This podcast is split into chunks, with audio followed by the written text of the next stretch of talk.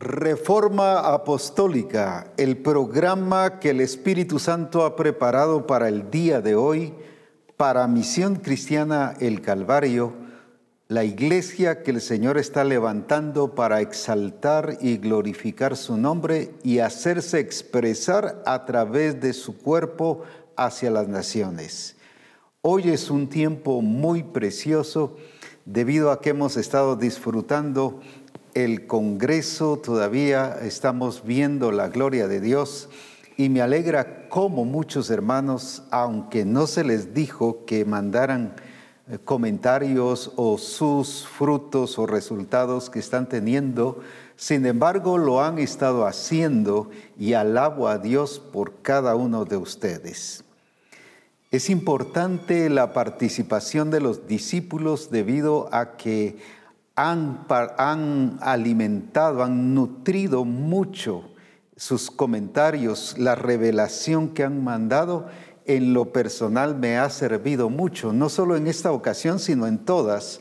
Y me alegra la riqueza de revelación que están teniendo los discípulos. Alabo a Dios por ello y los bendigo y que el Señor les siga usando grandemente. Hemos estado, como dije, disfrutando de la gloria de Dios, pero es muy importante entender el tiempo que estamos viviendo.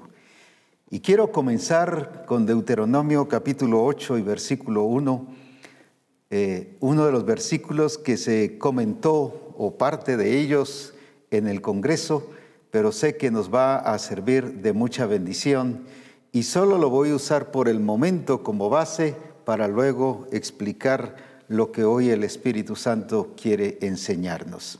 Dice así, cuidaréis de poner por obra todo mandamiento que yo os ordeno hoy.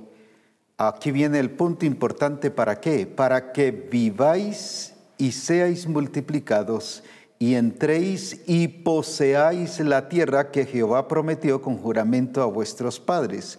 Cuatro cosas para que viváis y seáis multiplicados y entréis y poseáis. Quiero enfatizar mucho hoy el punto que entréis y poseáis la tierra que Jehová prometió a vuestros padres. Decía al principio que es importante conocer el tiempo de Dios. Es importante vivir en el tiempo de Dios y actuar en el tiempo de Dios. Cuando estoy hablando de tiempo, no estoy hablando de tiempo cronológico, hoy 2021, sino que estoy hablando del tiempo de la época, del momento glorioso, trascendente que el Señor está viviendo en y a través de su cuerpo para las naciones y que la iglesia debemos también juntamente disfrutar y vivir esa vida de Cristo para alcanzar su objetivo. Entonces tenemos que entender muy bien qué es lo que el Señor quiere. Una cosa es entrar y otra cosa es poseer. Por eso dice, para que entréis y poseáis. Y hay otra versión que dice, para que entréis y y luego poseáis. Es una continuación. El problema está cuando solo nos quedamos y hemos entrado al reino, hemos entrado a la vida de cuerpo, pero no estamos poseyendo la vida de cuerpo. La palabra poseer significa no es solo conquistar, no es solo avanzar, sino hacerlo propio, hacerlo personal, hacerlo vida. Y lo explico con el versículo de Colosenses capítulo 3 y versículo 4. Ahí nos está diciendo muy bien el apóstol explicándole a la iglesia de Colosa lo que es poseer, no solo entrar, sino poseer. Leamos entonces, cuando Cristo vuestra vida, ahí está el punto. No dice cuando Cristo la vida, Cristo es la vida, la verdad y el camino. Pero aquí está diciendo, cuando Cristo vuestra vida se manifieste, eso es poseer. Cuando ya se manifiesta es porque Él está en nosotros. Entonces vosotros también seréis manifestados con Él en gloria. Ahora lo explico entonces. Cuando Cristo vuestra vida está hablando de algo que ya se hizo propio, personal, vida en cada uno de nosotros. No solo Cristo entró en nosotros, no solo Cristo está en nosotros, no solo Cristo en, nos, por medio del Espíritu Santo nos engendró y nos puso la vida de Cristo, sino ahora dice, cuando Cristo vuestra vida ya se hizo nuestro, ya es parte nuestra, ya es algo que nos pertenece, tenemos un sentido de pertenencia tenemos un sentido claro de lo que el Señor quiere que nosotros experimentemos. Entonces, poseer es experimentar, es vivir, es el poder manifestar ese Cristo que está en nosotros. El apóstol Pablo decía, ya no vivo yo, mas Cristo vive en mí. Ya no vivo yo, mas Cristo vive en mí. Ahí está, eso es poseer. Una cosa es entrar al reino, entrar a, la vida de cuerpo, pero otra cosa ya es que yo no solo reconozca, no solo entienda mi lugar, sino que yo sea parte de. Pero ¿por qué? No solo que me sienta incluido, sino que soy estoy expresando lo que soy en Él y Él en mí. Este fue el problema de la iglesia de Corinto, que estuvimos enfatizando en el Congreso, que había un problema que ellos se sentían iguales. Todo el problema de filosofía griega había influenciado a la iglesia y les había enseñado que eran iguales. Todos somos iguales. Y lo cual la escritura nunca nos presenta igualdad, sino nos presenta unidad y diversidad. Y ahí fue donde la iglesia se confundió. ¿Por qué? Porque metió el sistema, metió la filosofía humanista que el, lenguaje o el idioma o la influencia griega estaba eh, poniendo y estableciendo en todas las naciones. Entonces la iglesia fue afectada y dañada por eso y no entendió que habían sido trasladados de la potestad de las tinieblas al reino de su amado Hijo no comprendieron que, aunque estaban en este mundo, no eran de este mundo. Y por eso era que se sentían iguales que los del mundo. La prueba es, volvemos a Efesios, donde nos habla en el capítulo 4 y versículo 17 de, de, que vivían como los otros gentiles. Pero el 20 dice, más no aprendieron así a Cristo. ¿Cuál era la diferencia? Ellos estaban viendo el sistema, ellos estaban viendo la vida, pero no se habían renovado en su entendimiento de que era su experiencia y su realidad en Cristo.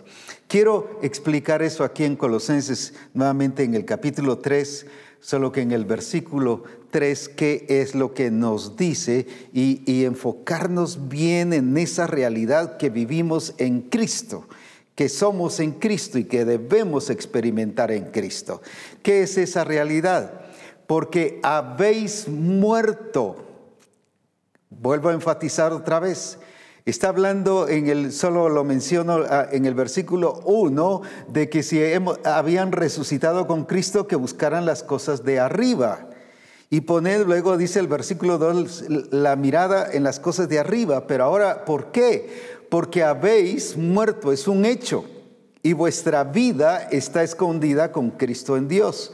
Ahora, ¿de qué nos está hablando aquí? Nos está hablando de la naturaleza pecaminosa, ya fue muerta, ya, ya está destruida, fue, voy a decir así, fue muerta en la cruz y por eso la escritura dice que somos muertos en Romanos 6, somos muertos juntamente con Cristo. La naturaleza vieja ya se terminó, ya fue muerta. Pero veamos el versículo 5 de este mismo capítulo. Pareciera como que sí y no, pero ¿qué nos está explicando? Haced morir. Bueno, entonces o estamos muertos o no estamos muertos.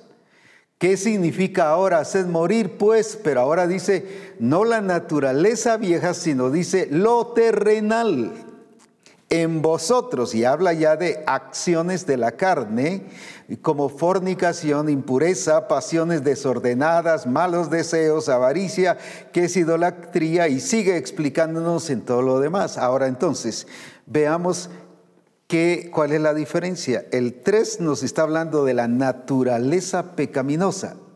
Pero el versículo 5 nos está hablando de las obras de la carne, lo que yo aprendo, lo que la influencia del sistema, las tradiciones, las culturas, las filosofías, los paradigmas, todas esas estructuras de, de esquemas, de ideologías que yo aprendo o cosas que aprendí en mi casa, por ejemplo, dice de la vana manera de vivir o de la pasada manera de vivir la cual recibisteis de vuestros padres. Está hablando de todas esas acciones de la carne, como en Gálatas habla de los deseos de la carne. La naturaleza vieja fue muerta, pero ¿qué tenemos que hacer nosotros? Hacer morir no la naturaleza vieja, porque esa ya está, es las obras de la carne, todo lo terrenal. En otras palabras, nos está hablando del sistema que el mundo nos está enseñando, la vida del mundo. Y vuelvo otra vez a mencionar solo Efesios, por eso era que vivían como los otros gentiles. ¿Cuál era entonces el problema? Que ellos sí habían muerto, porque dice que habían resucitado juntamente con Cristo y les habla a los hermanos desde el principio en la epístola, así que hermanos, les está hablando a hijos de Dios, nacidos de nuevo, pero que no se habían, ah, no habían reaccionado en hacer morir, no, no archivar. Muchos solo archivan eh, las obras de la carne. Por eso es que habla, por ejemplo, la escritura de quitando toda raíz de amargura. Algunos sí quitan la amargura o ya no se dejan influenciar por la amargura, pero con los años como quedó la raíz, sigue. O sea, es de quitar y de hacerla morir todos esos deseos de la carne y las obras de la carne que son influenciadas por el mundo. Por eso dice, vosotros no sois del mundo, aunque estáis en el mundo. Y cuando dice no sois del mundo, está diciendo no pertenecéis al sistema, no pertenecéis a la vida del mundo, a las acciones, a la cultura, al lenguaje. No estoy hablando de idiomas, sino estoy hablando al lenguaje. De, negatividad, de pesimismo, de, de hablar todo en contra. No, no somos del mundo, porque está hablando de ser Está hablando de ser. Entonces es muy importante que nosotros comprendamos que sí fue clavada y sí fue muerta la naturaleza pecaminosa, pero ahora nos corresponde hacer morir todo aquello que el sistema está influenciando y ahí está provocando nuestras emociones, nuestros deseos y, nuestros pensamientos. Y eso es lo que hay que hacer morir, pero esa función nos corresponde a nosotros. Esa es responsabilidad nuestra. Cristo nos crucificó juntamente con Él en la cruz y nosotros fuimos crucificados, muertos, resucitados, sepultados y resucitados juntamente con Él. Gloria a Dios por eso, ese es un hecho. Pero ahora a mí, a ti y a toda la iglesia, misión cristiana del Calvario y a toda iglesia de Jesucristo le corresponde hacer morir. Esa es mi responsabilidad. Ya a veces oramos, Señor, quítame esto, Señor, quítame esto, quítame el otro, y, y, lo seguimos teniendo y la pregunta a veces nos frustramos, pero ¿por qué no me lo quita? Es que eso te corresponde a ti y me corresponde a mí.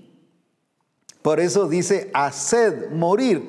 No dice oren, ayunen, eh, canten, vayan al templo, reúnanse para que el Señor les haga morir esto. No, eso es responsabilidad nuestra porque eso es poseer la vida de Cristo hacer que esa vida de Cristo sea una realidad.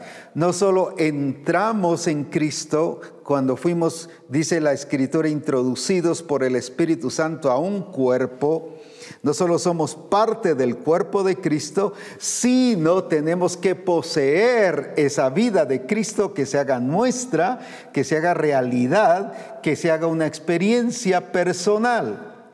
Solo lo menciono aquí en Juan 17, 10. Jesucristo dijo, todo lo mío es tuyo y lo tuyo mío. Y, y he sido glorificado en ellos. Todo lo mío es tuyo y lo, y lo tuyo es mío. ¿Qué está diciendo? Eh, tenía un sentido de propiedad. Y por eso todo lo que hacía, el carácter, las acciones, los milagros, el poder y todo lo que expresaba, él pudo decir, las obras que yo hago es el Padre que está en mí el que las hace. Eso no es solo entrar a la vida en Cristo, sino eso es vivir la vida en Cristo y vivir la vida en Cristo es poseer.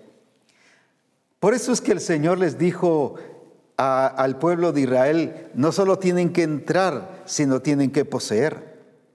Y esa es la gran diferencia. Tenemos que tener un cambio de mentalidad, porque de acuerdo al tiempo que estamos viviendo, así va a ser nuestra preparación. De acuerdo al tiempo que estamos viviendo, el Señor nos está preparando. Pero si usted está viviendo en el pasado, si usted está viviendo hacia atrás, si usted está viendo las cosas de antes, no va acorde al mover del Espíritu Santo.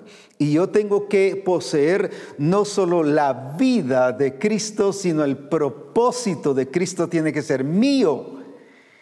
El apóstol Pablo le dice a Timoteo en, en 1 Timoteo 3:10, tú que has seguido mi doctrina, mi propósito, mi longanimidad, ¿qué está diciendo?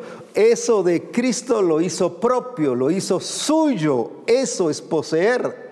Una cosa es que nos lo dé y otra cosa es que nosotros lo hagamos nuestro. Y ahora le dice a Timoteo, mi doctrina, no era que él se había independizado de Cristo, no era que ahora él estaba enseñando su propia doctrina, no era que ahora él estaba haciendo todo su mismo propósito y eso era el que le enseñaba a Timoteo. No era el propósito del Señor, pero él lo había hecho suyo, suyo.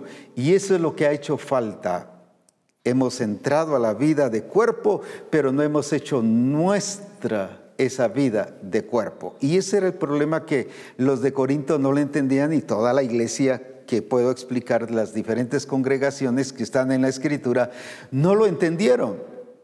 Por eso era que el pie quería ser ¿qué? Eh, mano y la mano quería ser ojo. No entendieron su expresión, su vida, no, eh, entendieron el lugar que el Señor les había dado. Entonces yo no solo tengo que saber qué tengo, qué soy, qué lugar tengo en el cuerpo de Cristo, sino eso tiene que ser mío. Porque el pie, la mano, el ojo, el corazón y todo funciona normalmente. ¿Qué significa que funciona normalmente? No todas las mañanas cuando me despierto tengo que decirle, bueno corazón, hoy tienes que ponerte pilas, tiene que funcionar bien, yo oro, yo te declaro, yo enseño. No, no tengo que decirle nada, funciona normalmente. El ojo funciona normalmente. No tengo que estar haciendo declaraciones proféticas y yo hago un acto profético para que funcione mi ojo. No, ¿Pero por qué? Porque cada uno ha hecho propio su función. Por eso habla de la función propia de cada uno. No solo que cada uno la tiene, sino que la hemos hecho y con un sentido de propiedad. Cuando el Señor nos ha dado algún don, y por ejemplo dices que el Señor a veces encuentro hermanos, me ha dado un don profético, el problema es que nunca profetiza ni nunca está abierto para saber qué es lo que el Señor le está diciendo. El Señor me ha dado un don de sanidad, o el Señor me llamó y me dijo hace años que yo iba a ser pastor, o el Señor me dijo que yo iba a hacer tal cosa, pero no lo somos. Nos lo dio, pero no lo hemos poseído y por lo tanto no lo estamos viviendo. Entonces el problema no está si lo tenemos o no lo tenemos, si estamos o no estamos. El problema es que no hemos aprendido a poseer no hemos aprendido a hacerlo nuestro porque al poseerlo entonces sí lo manifestamos. Y por eso es que el apóstol Pablo dice, cuando Cristo vuestra vida, o sea, lo que ya tienes, no lo que se te va a dar, ya lo tienes, Misión Cristiana el Calvario, ya tienes la vida de Cristo, ya tienes tu lugar en el cuerpo de Cristo, ya tienes la función que el Señor te ha dado, pero como no la has poseído, no la estás usando y no estás funcionando en eso y por eso quieres ser lo que otros son. O sencillamente el Señor me dijo que yo era eh, profeta, digamos, o pastor, o que el don de sanidad, o que el don de milagros, o el don de interpretación, pero nunca los usas. ¿Qué significa eso? Que no lo has poseído. Entraste, se te dio, pero no lo has poseído. Y vuelvo al versículo inicial. Entrar y poseer. El Señor le dijo, tienen que hacer caso de estos mandamientos. ¿Cuál es? aparte de viváis y que os multipliquéis, dice, hay que entrar, pero hay que poseer. Entonces el problema es cuando yo no tengo una identidad clara, es porque no he poseído lo que Dios me ha dado. Cuando yo no estoy accionando en eso lo que soy. Cuando alguien, por ejemplo, dice es que yo soy enojado, es que así es porque mi papá así era, eso no es usted, eso era el hombre viejo. Lo que ahora es es nueva criatura. Ahí está el problema. Le hizo nueva criatura, pero todavía sigue pensando, no ha tenido un cambio de mentalidad. Entonces, ¿qué ha pasado? No ha entrado y ya solo ha participado de algunas bendiciones del Señor, pero no ha poseído esa naturaleza, esa vida de Cristo. La tiene, pero poseído que es, es hacerla mía, es actuar, es vivir, es manifestar eso. Cristo dijo, todo lo que es del Padre es mío y lo que es mío es del Padre. Y por eso es que el Padre que está en mí actúa, Él lo hace. Entonces no tenía problema, ni era un esfuerzo personal, ni era porque tenía que orar, Padre, actúa en mí, muévete, como a veces oramos, Espíritu Santo, muévete, muévete en mí y hazlo. Y hasta cantamos, muévete, muévete, muévete en mí. No es eso, es entender que la vida en Cristo es entrar en el reino de Dios y entrar en el reino de Dios significa entrar a esa vida en Cristo, de Cristo y para Cristo, para que yo sea una expresión como cuerpo de Cristo hacia las naciones. Entonces cuando el Señor les dice en Deuteronomio, tienen que entrar y poseer, tienen que entrar y poseer. Vuelvo otra vez, misión cristiana el Calvario no es solo de entrar, es de poseer, es de hacerlo nuestro y de hacerlo realidad en nuestra vida. Tenemos, porque dije que de acuerdo al tiempo que estamos viviendo es la preparación. Ahora veamos entonces aquí en, en, Josué, quiero ilustrar todo lo que voy a hablar, aunque no mencione cuerpo de Cristo, lo estoy hablando bajo ese sentido bajo ese punto, bajo esa línea de cuerpo de Cristo. Leamos en Josué entonces 1.3.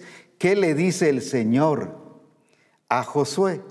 Y es lo que nos está diciendo a nosotros, es lo que nos está diciendo el Señor a nosotros como misión cristiana el Calvario, que Él quiere que nosotros hagamos y cuál es nuestra responsabilidad, cuál es la responsabilidad de Dios, pero nos está marcando nuestra responsabilidad.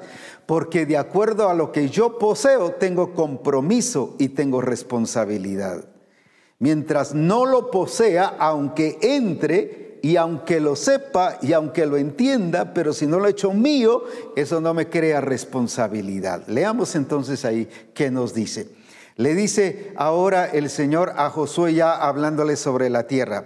Yo os he entregado. Ahí está lo que Dios ya hizo. Yo os, he, eh, yo os he entregado. Está hablando de la tierra que yo les doy a los hijos de Israel en el versículo 2 al final. como lo había dicho a Moisés, o sea, él cumplió su palabra hasta ese momento, me refiero pues. Les está entregando la tierra, todo lugar, pero aquí ya viene, que pisare la planta de vuestro pie. Yo ya te lo entregué, pero ahora depende cuánto estás avanzando.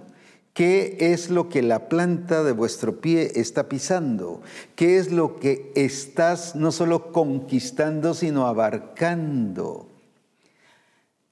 El Señor les entregó toda la tierra, pero de acuerdo a cómo fueran poniendo su pie y cómo fueran avanzando, así es como eh, estaban recibiendo y apropiándose de la tierra que el Señor ya les había dado. Entonces aquí viene la respuesta para muchas preguntas que usted ha tenido. Y el Señor me dijo que me iba a dar esto, pero no me lo ha dado. Y el Señor me dijo que me iba a prosperar, pero no me ha prosperado. Y el Señor me dijo que me iba a dar un negocio y no me lo ha dado. Y el Señor dijo que iba a hacer esto. ¿Sabes por qué? Si ya te lo dio, pero no has empezado a caminar en esa posesión no has empezado a poseer lo que Él te ha dado. Entonces ahí está el conflicto. Yo ya los entregué, le dijo, ya les entregué la tierra. Como si no estaban viviendo? Sí, pero tú todo lo que pisare la planta de vuestro pie será vuestro. Quiero decirles con mucho aprecio y cariño que acostados en la cama nunca vamos a poseer que viendo tanta televisión no vamos a poseer las promesas de Dios. Que sentados tanto tiempo en la hamaca o acostados tanto tiempo en la hamaca en una actitud de reposo, de quietud, esperando que Dios cumpla las promesas, nunca vas a poseer la tierra. Y ya te la dio, ya te dio la herencia, ya nos dio la bendición, ya fuimos bendecidos juntamente con Cristo. La iglesia de Éfeso había sido puesta en los lugares celestiales. Cinco veces menciona de los lugares celestiales allí, que había sido puesta, pero no estaba viviendo en los lugares celestiales. Ya les había sido entregado y habían sido puestos. Una cosa es estar puestos y que se nos dé, y habían sido puestos en los lugares celestiales juntamente con Cristo, pero no se habían posicionado. Por eso era que no estaban viviendo y expresándose al nivel y en la dimensión de, eh, de estar en Cristo y de haber poseído la tierra. Por eso es muy importante ya, el Señor dice, basta ya, y que debemos ya de entrar, pero poseer. Pero ¿qué es lo que vamos a poseer? De acuerdo a lo que yo voy poniendo la planta de mis pies. Ahora, no significa actos proféticos que ahora vas a ir a cualquier tierra y a poner la planta de tus pies y a somatar y a golpear. No está hablando sobre eso.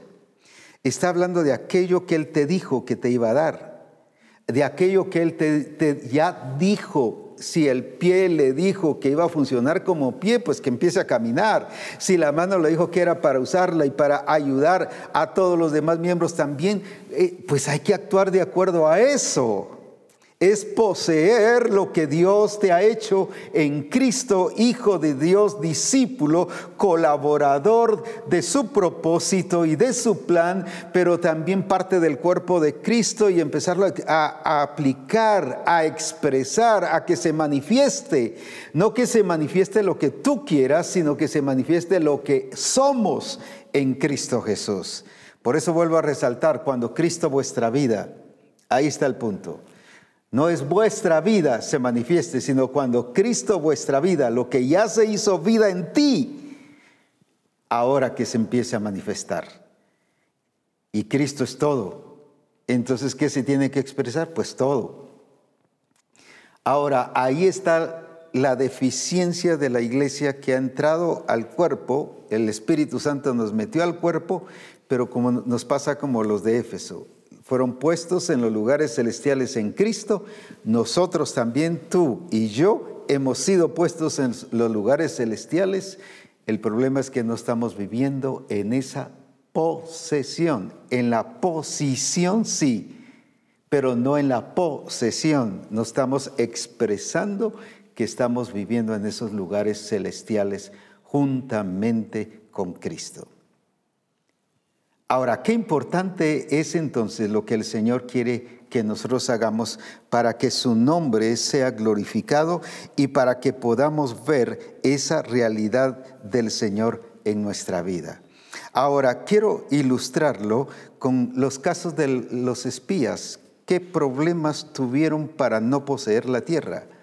Aquí en Números capítulo 13 eh, nos habla el Señor de los espías y nos está diciendo en el 18, 21 de qué fue lo que hicieron, a qué los mandó Moisés, qué fue lo que Moisés les dijo. Quiero ilustrarlos por qué ellos no poseyeron la tierra. Porque es un ejemplo muy, muy real, muy, que muy notorio de, de las causas que nos evitan poseer la tierra. Ahora, veamos entonces allí y qué nos está diciendo. Viene Moisés y los manda y les dice, observad la tierra, cómo es. Fíjese bien las directrices, observad la tierra cómo es y el pueblo que la habita, si es fuerte o débil, si poco o numeroso, cómo es la tierra habitada, si es buena o mala, y cómo son las ciudades habitadas, si son campamentos o plazas fortificadas y cómo es el terreno, si es fértil o estéril, si en él hay árboles o no. Esforzaos y tomad el fruto del país. Y era el tiempo de las primeras uvas. Muy bien. Y luego dice, y subieron y reconocieron la tierra. O sea, sí necesitó acción. No esperaron que el Señor que el Señor hiciera las cosas. Eran ellos los que tenían que ir a, a ver la tierra. Pero fíjese bien eh, a qué, qué directriz se les dio de ver la tierra, de conocer la tierra, qué había en la tierra, cómo eran las personas. Ahora, pero ¿cuál fue el problema de ellos? El problema de ellos fue aquí en el versículo 32 y, 30 y 33. Ellos empezaron a hablar mal de la tierra y hablaron mal entre los hijos de Israel de la tierra que habían reconocido, diciendo la tierra por donde pasamos para reconocerles tierra que traga a sus moradores, y todo el pueblo que vimos en medio de ella son hombres de grande estatura. También vimos allí gigantes, hijos de Anac, raza de los gigantes, y éramos nosotros a nuestro parecer como langostas y así les parecíamos a ellos. ¿Cuál fue la actitud? No siguieron las directrices, sino empezaron a, decir su parecer, su sentir, a decir lo que ellos pensaban, lo que ellos creían. Les dijo, vayan a ver la tierra, pero me dicen que es la tierra, ¿cómo es? Pero ahora ellos vinieron y trajeron su parecer. El problema es cuando lo que el Señor te da, tú empiezas a poner tu parecer, tu sentir. Es que yo pienso que si eso no fue lo que les mandó hacer? Y ellos vinieron a decir justamente lo que ellos creyeron y se imaginaron, no lo que fueron a ver. Una cosa fue lo que fueron a ver y otra cosa es lo que vinieron a decir. Porque ahora, en vez de hablar bien de la tierra que el Señor les había dado y que estaban a punto de entrar, fíjese que lo grandioso era que era la primera vez que el Señor les estaba cambiando de esclavos, voy a decir así, a, soldados, a un ejército de Dios. Les estaba cambiando no solo de nivel, les estaba cambiando de, de una posición diferente. Y ahí es donde tenemos problemas, todo por nuestra actitud, todo por introducir el mismo sistema del mundo nos lleva a no hacer las cosas que el Señor dice, sino lo que nosotros nos imaginamos. Te llamó para ser pastor, un ejemplo. Amén. ¿Cuántos años llevas? No lo eres. ¿Por qué? Porque estás dando tiempo, quieres establecer tal cosa, quieres hacer otro. Los dones de sanidad, si estás esperando que alguien te busque para ministrar, Jesucristo en las calles y la iglesia en hechos en las calles también hacía milagros. No era de esperar, era de actuar bajo la guía del Espíritu. Ahora, ¿qué pensaban ellos? Ellos empezaron a razonar, ellos empezaron a objetar y trajeron sus ideas, pero también trajeron sus conflictos. Aunque trajeron fruto, pero no trajeron un gigante de muestra. Pero ¿sabes cuál era el problema? Que el gigante lo traían en la mente, en su corazón. Ah, hay gigantes y nosotros somos como langostas. No trajeron un gigante de muestra, pero sí traían gigantes dentro de ellos. Les afectó, les influenció y por eso hablaron mal. Cuando tú hablas mal del propósito, del diseño de Dios y objetas y comentas, quiero decirte que para hacer el diseño de Dios no solo se requiere de valentía, es obediencia. Si Él dice que así hay que hacerlo, así hay que hacerlo. Lo explico de esta manera si a David lo guió que fuese la onda, aunque pareciera ridículo para el sistema, para Saúl, para el ejército, para todo mundo y hasta para mí, humanamente, si lo veo con ojos puramente terrenales, ridículo pelear con un gigante con una onda.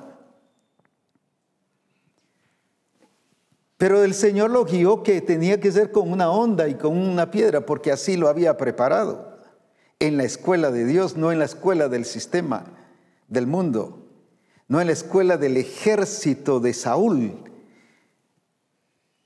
A eso me refiero. Cualquiera hubiera dicho, no, no, no, es ridículo, lo van a matar, lo va a hacer pedazos, va a quedar en vergüenza él y toda su casa y todo lo que Dios dijo.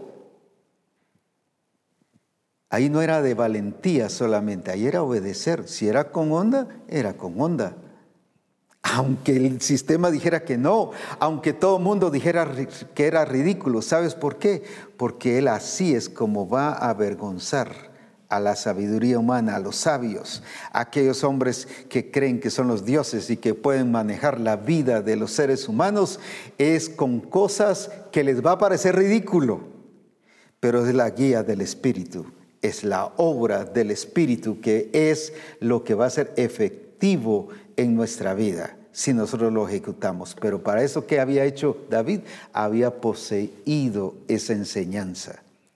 Era parte de su vida. Esto es lo que no solo sé hacer, esto es lo que soy capaz de hacer, no era por su capacidad, sino dice, así como Jehová estuvo conmigo, ahí está la parte importante, era parte de él.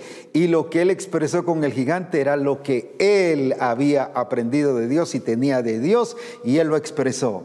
Eso es obediencia. Obediencia no es solo seguir directrices, obediencia es hacerlo con la actitud correcta con la vida correcta, no al estilo Amasías. Hizo todo perfecto y aún delante de Dios siguió las directrices hacia el pie de la letra, pero su corazón dice que era totalmente contrario. Su corazón no era verdadero.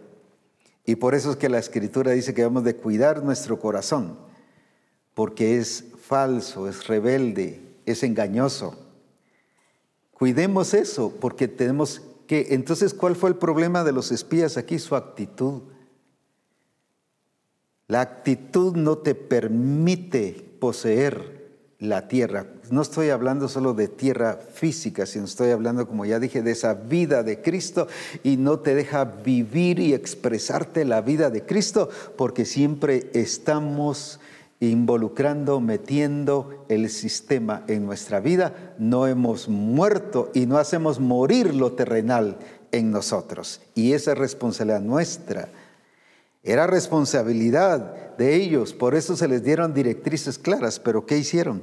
Y más adelante nos dice que, que, ellos también eh, estuvieron eh, actuando de una, de una manera eh, diferente en todas las cosas, cómo influenciaron, cómo afectaron, no, no se cuidaron a ellos mismos. Hubo alguien que inició esa actitud de, de, ¿qué? de protesta o de negatividad. Hubo alguien que empezó a promover algo y ahí es donde debes de cuidar tu vida, tu accionar en el cuerpo de Cristo, todo lo que el Señor te dijo, siempre va a haber alguien que te va a afectar, que te va a dañar, que te va a decir lo negativo. Y quiero mencionar los nombres de las doce personas, solo las menciono. Por ejemplo, habla de Semúa. Semúa significa eh, de renombre, digno. Eh, Zafat, Dios te ha juzgado. También Caleb significa fidelidad. Igal, redimido por Dios. Josué significa salvación. Palti significa liberación. Gadiel, Dios es mi fuerza. Gadi, el afortunado. Amiel, Dios es mi pariente. Y, Jehud, majestad de Dios. Y Mavi, secreto, intimidad todos en la escritura los nombres siempre identifican su actitud, su vida, pero hubo uno, Setín, que significa el que lo esconde, el que hace las cosas debajo de la mesa, el que te dice amén a todo, pero cuando actúa lo hace lo contrario. Y según los historiadores, incluso algunos teólogos, y por lo que se ve, el nombre identifica su actitud, que es el que esconde las cosas, el que hace las cosas a escondidas. Eh, ese, ese es el que han creído que empezó a promover, porque siempre comienza con alguien. Afectó al grupo, a diez, y viene este grupo y afectó a toda, a todo el pueblo. Siempre hay alguien que te dice que no. Cuando el Señor te dice que te va a dar un negocio, no, no se meta, mire, la situación está difícil. Y te lleva a razonar y te vas a ver en lo lógico y dices, si es cierto, la situación está difícil. Vuelvo, vuelvo a, o quiero eh, eh, ilustrarlo con el caso de Sara. Soy estéril, soy vieja, ya se me pasó el tiempo de las mujeres. Y era cierto, Tenía razón, pero el Señor no lo llevó, no la llevó a que actuara bajo la razón y la metió en ese proceso para que viera la verdad. Es diferente vivir bajo la razón a vivir en la verdad. La verdad era, es contigo, Sara, y allí es que van a ser el hijo de la promesa. La razón le decía, no, es imposible, no se puede. Y se miraba y era cierto. Y sabes que los que te hablan negativo y te influencian generalmente dicen la verdad, pero con la razón. O, están hablando no mentiras, pero razonada. Pero el Señor te lleva a vivir la verdad de Dios. No fue eso, lo menciono nada más en, en Gálatas. ¿Quién os fascinó para no obedecer la verdad? ¿Qué fue lo que el diablo les quitó? ¿Qué fue lo que la gente influenció? No para quitarles la razón, los llevó a que razonaran a los Gálatas, pero les quitó la verdad. Desobedecer la verdad no es solo que me estoy revelando a algo y que estoy contrario a algo, sino es que me están quitando la verdad. Y estoy poniendo el razonamiento ¿Quién os fascinó para no obedecer? No dice la razón, sino la verdad. Ahí está el problema. Ellos, estos actuaron bajo la razón, los espías, pero no bajo la verdad. La verdad era Dios os ha entregado la tierra. Y, Josué y Caleb vinieron a decir es que sí es cierto, hay, hay eso, o sea, sí lo que están diciendo es la verdad pero o es, es razonable, pero la verdad es que el Señor nos ha entregado la tierra. Ahí está el punto. Y no lo hicieron. Ya se nos explicó en el Congreso que ellos creyeron a Dios y expresaron la verdad, pero no tuvieron la capacidad de influencia. ¿Por qué? Porque no iban, iban solo a ver, no iban a poseer. Y el Señor nos dice, no te he puesto solo para que veas, sino para que poseas la tierra. Y ahí es donde perdemos influencia en el mundo. Tuvieron más influencia los, los negativos que los dos que tenían la verdad. Y a veces yo le creo a Dios, yo le creo a Dios, pero no has influenciado ni a tu familia, ni te has influenciado a ti mismo. No has influenciado a, la iglesia, a la congregación, no hemos influenciado nuestra comunidad, porque no hemos poseído. La gente no está viendo que es parte nuestra, que es la expresión de Cristo en nosotros. Todo aquel que te siempre te habla negativo, como te, te mencionaba, siempre te menciona cosas razonables, lógicas. Pero el Señor lo que te enseña es la verdad. Era ilógico, como dije, ir a pelear con una onda y con una piedra. Pero la verdad decía qué cosa? Con una onda. ¿Y qué hizo David? Obedeció, no razonó, pero este veras esto es ilógico, no se dejó afectar. Es ilógico, de veras, él con espada, lanza, escudo, preparado en el ejército, ¿y cómo yo vengo así? Y además lo estaba denigrando, se estaba burlando, lo menospreció. Te van a menospreciar no por hacer acciones incorrectas, sino te van a menospreciar cuando hagas lo que el Señor quiera, porque te van a ver desarmado. Es que no puedes, tener cuidado, es que mira, todo dice, y, empiezan a aplicarnos lo del sistema. No estoy diciendo que hagamos cosas desordenadas o arrebatadas, sino bajo la guía del Espíritu. Si Él dice que tenemos que hacer algo, hagámoslo, aunque sea ilógico tanto para nosotros como para el mundo, para el sistema, pero lo que funciona es lo que Dios dice. Y como dije, siempre, siempre va a haber gente, va a haber un setín que te va a influenciar a lo negativo y que te va a hacer bajar la guardia y, posponer, olvidarte de lo que Dios te dijo que iba a hacer. ¿Sabes por qué entonces ellos no entraron a la tierra prometida? Porque el Señor les dijo, ellos no van a entrar. Solo Josué y Caleb. Y sí entró Josué y Caleb después, pero 40 años después, por no haber influenciado, aunque le creía a Dios. Qué tremendo. ¿Por qué? Porque no lo posicionaron y por eso es que el Señor le dice a Josué, ¿por qué le tiene que decir a Josué? Si ya él creía en Dios cuando expresó estas palabras, sí vamos a entrar, pero no lo había posicionado. Le dice, entra, pero todo lo que pisare la planta de vuestro pie será vuestro, porque ya te lo di. Y eso es lo que el Señor le está diciendo a Misión Cristiana el Calvario. Ya te di la tierra, ya te di la vida en Cristo, ya te di la vida de cuerpo, ya te di la vida del Espíritu para ir a las naciones y que influencies no solo en el campo que llamamos espiritual o religioso o cristiano, sino hablando porque lo espiritual es todo, es cultura, es lenguaje, es idioma, es, es que es, es la forma de vivir es lo que tiene que ver con profesión, con trabajo, con familia, es todo. Eso es la vida espiritual, la vida espiritual no está separada. El mundo es el que ha separado lo espiritual y lo, y lo terrenal o, lo, o lo que tiene que ver con educación, con preparación, con profesión. Eso es diferente. No, es integral, es completa. La vida de Cristo es total. Ahora, por eso decía el Señor, quiere que estemos con una mentalidad no positiva, sino la mentalidad de la verdad.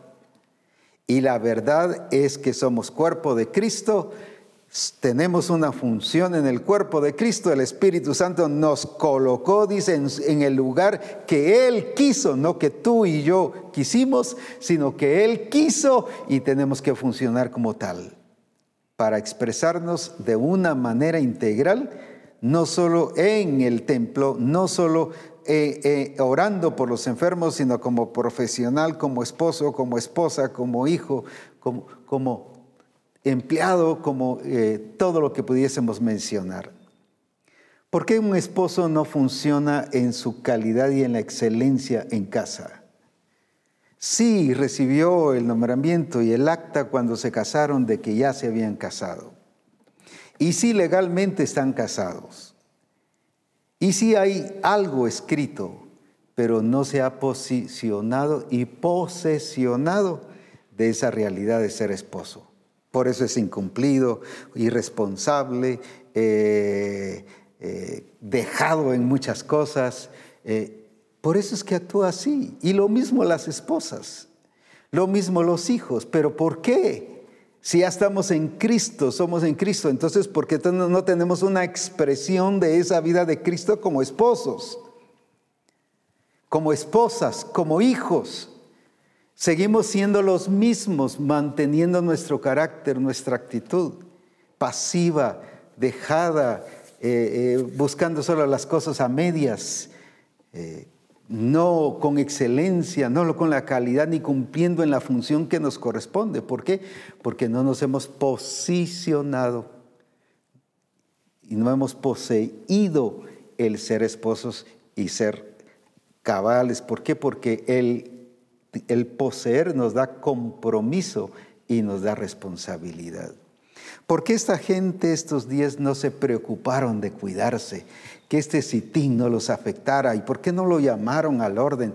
¿Por qué no lo pusieron en lo correcto y decirle, sí, sí, es cierto lo que estás diciendo a la razón, pero nosotros venimos a ver lo que Dios dijo? No lo pusieron, se dejaron contaminar. ¿Sabe por qué? Porque no tuvieron compromiso. ¿Y por qué no tuvieron compromiso? No se sentían comprometidos con el propósito de Dios. No se sintieron comprometidos con lo que Dios había dicho. Y ese es el problema, que nosotros nos afectamos. Es cierto, esta Biblia es un libro, pero la palabra es una persona. Ahí está la gran diferencia.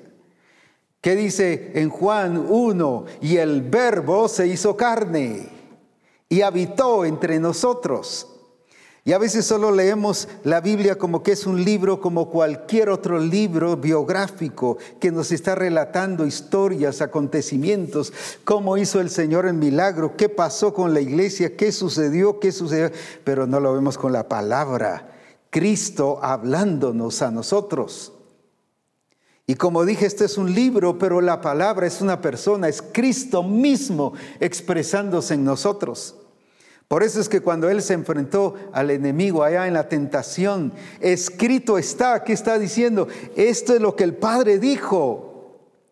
Esta es la autoridad del Padre, este es el diseño del Padre, este es el propósito del Padre. Así lo estableció el Padre, porque él entendía que esa palabra era el Padre mismo que le había hablado. Entonces no es, no es el hecho de mi actitud, y el problema es, como dije, la falta de compromiso. No estoy comprometido con el propósito de Dios. A veces estamos comprometidos más con la familia, con, con nuestra profesión, y lo voy a explicar con el caso de Elí. En Primera de Samuel capítulo 2 y versículos 29 y 30. ¿Qué pasó con ellos? No estaban comprometidos con el Señor, estaban haciendo lo que ellos querían, estaban comprometidos, le dieron más importancia, en este caso, como vamos a leer, a la familia que a Dios. Y ahí está el problema. Cuando yo le doy importancia a Dios, mi familia entonces se ordena y todos nos ubicamos y actuamos dentro del orden de Dios. No es que me va a ir mal, no es que entonces no lo voy a lograr. Leamos lo que dice que fue lo que hizo Elí porque habéis hollado mis sacrificios y mi ofrenda que yo mandé ofrecer en el tabernáculo. Y escuche esto, y has honrado a tus hijos más que a mí. Mire, la falta de honra a Dios, eso produjo serios problemas para ellos a nivel de ministerio, que yo mandé ofrecer en el tabernáculo y has honrado a tus hijos otra vez. Vuelvo a repetir, y has honrado a tus hijos más que a mí, engordándoos de lo principal de todas las ofrendas de mi pueblo Israel. Por tanto, Jehová, el Dios de Israel, dice, yo había dicho que tu casa y la casa de tu padre andarían delante de mí perpetuamente, pero mira ahora, mas ahora ha dicho Jehová, nunca, nunca, y vuelvo otra vez, nunca tal haga porque yo honraré a los que me honran y los que me desprecian serán tenidos en poco. ¿Qué había pasado? La falta de honra a Dios hizo que ahora lo que Dios había dicho no lo hiciera. No es que Dios hubiese fallado o que Dios haya mentido o que Dios eh, eh, eh, fuera irresponsable con lo que él había dicho.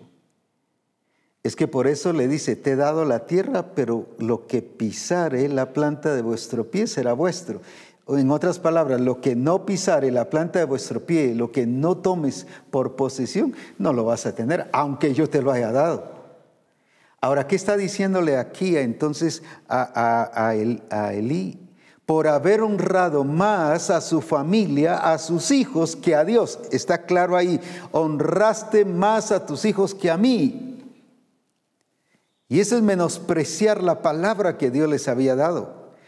Por eso es que en el versículo que tomamos al principio dice de poner por obra todo mandamiento que yo os prescribo hoy, que yo os digo hoy.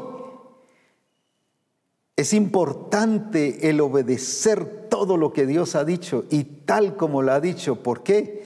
Porque ahora él menospreció la palabra que Dios había dicho. Fíjese que era un ministro de Dios y sus hijos estaban en, en el ministerio.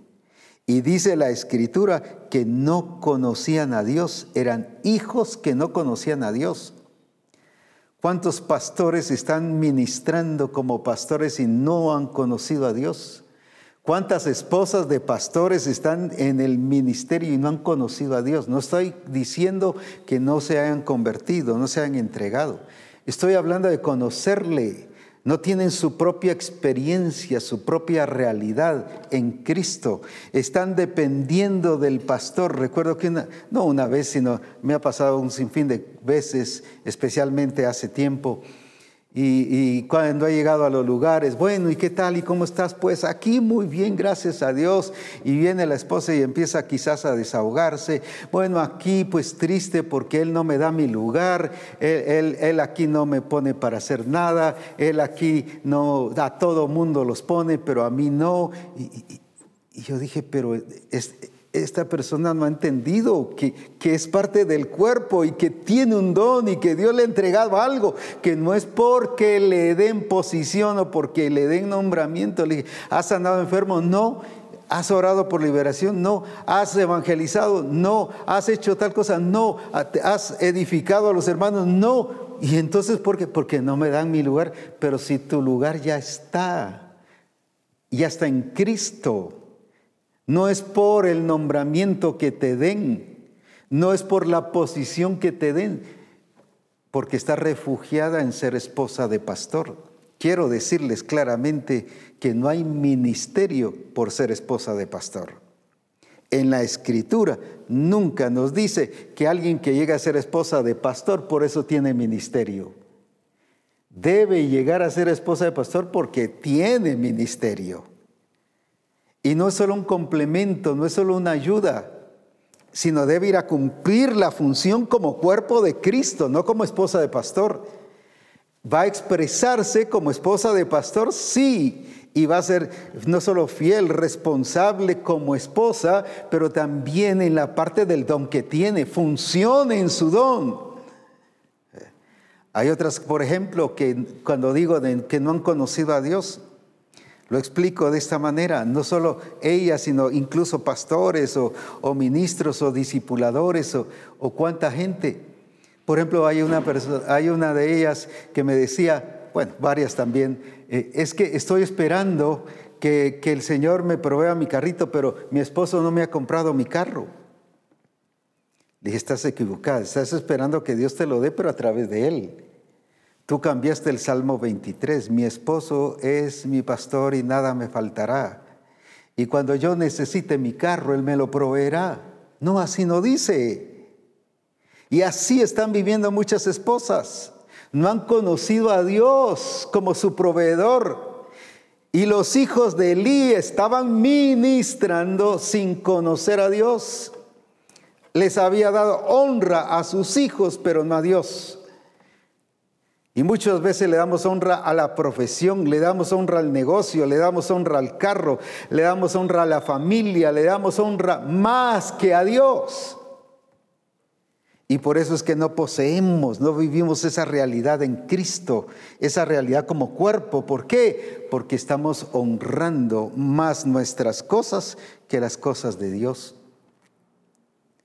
No conocían a Dios. ¿Cuántos discipuladores están discipulando grupos de comunión familiar sin conocer a Dios?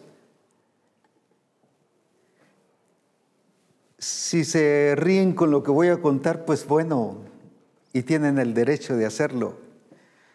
Hace unos días nos nació un patito aquí, la pata, y nació el patito, un amarillito. Y viene la pata y empezó a sacar al patito. Y el patito ahí la seguía.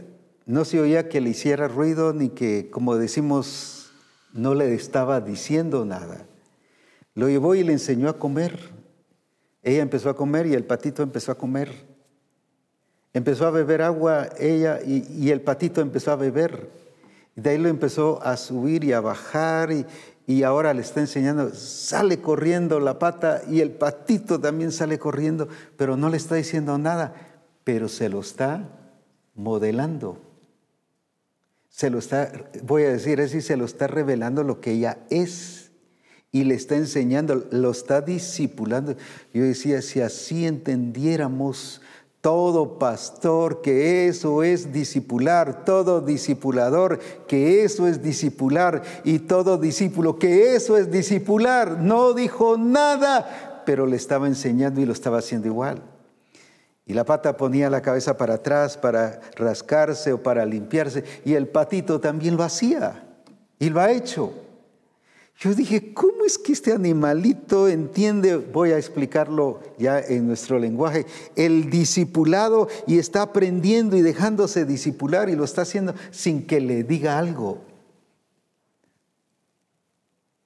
Modelando, revelando, expresando lo que es Qué importante es esto que nosotros entendamos de conocer a Dios, porque eso nos hace poseer la vida de Cristo y entonces sí, Cristo, nuestra vida se manifiesta en el discipulado, en el grupo de comunión familiar, en la congregación, en los que son discípulos de cada iglesia establecida por el Señor, están aprendiendo. ¿Por qué? Porque estamos modelando Estamos revelando, se está manifestando la vida del cuerpo y la vida de Cristo.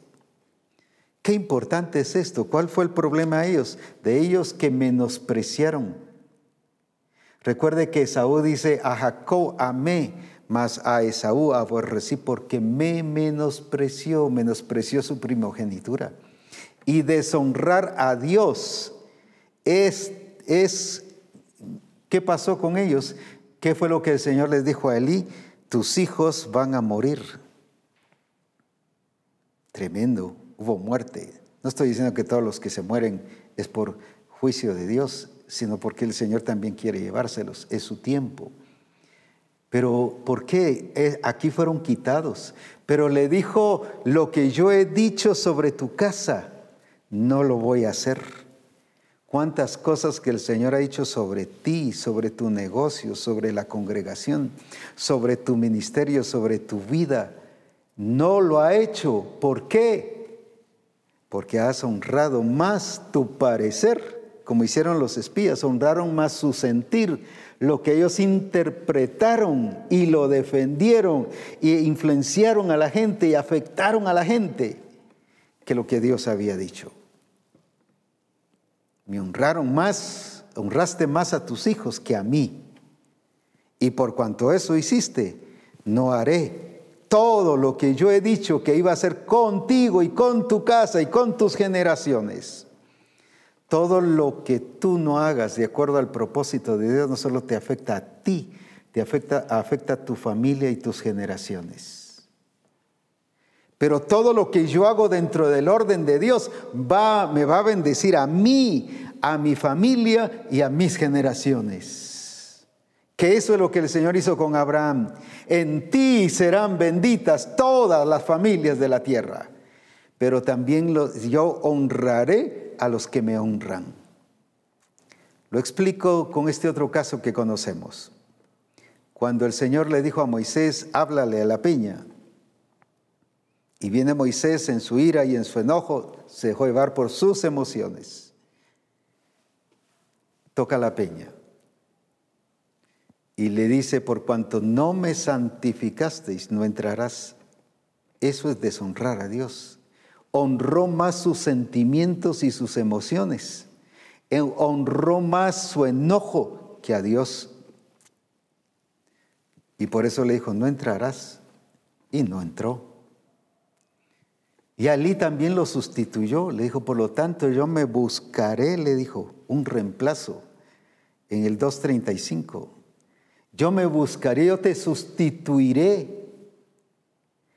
Y algunos ya estamos trabajando por mecánica, pero a veces ya el Señor ya nos ha sustituido en el ministerio. Ya no estamos cumpliendo y haciendo la obra del ministerio de acuerdo a lo que el Señor dice. Ahora ya, qué ratos algunos hemos sido destituidos.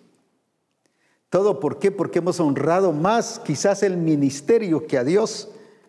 Hemos honrado más el qué hacer. He contado varias veces que al principio, cuando era estudiante bíblico, me mandaban especialmente a una iglesia allá porque Saltenango y el pastor desde las seis de la mañana empezaba a orar por liberaciones y eran las once de la noche, había que estar orando por liberaciones. Y hasta que un día le dije, estuve ocho días y un día le dije, pastor, no es que esté cansado, aunque lo estoy, pero no es por eso. Pero ¿dónde está nuestro tiempo de comunión, de oración, de relación con, con Dios? No es que el ministerio, es que la gente necesita. Y él le daba atención al ministerio, pero no a Dios. Estaba preocupado con qué hacer en el ministerio, pero no en lo que Dios es y lo que Dios decía. Yo le dije un momento, no es rebelión, sino no puedo permitir en mi vida que ese sistema suyo me maneje a mí. Yo sí voy a tener mi tiempo con Dios, no voy a decir que 15 minutos, media hora, una hora, porque yo soy uno que no establezco el tiempo, sino estoy en la presencia del Señor una hora, dos, tres horas.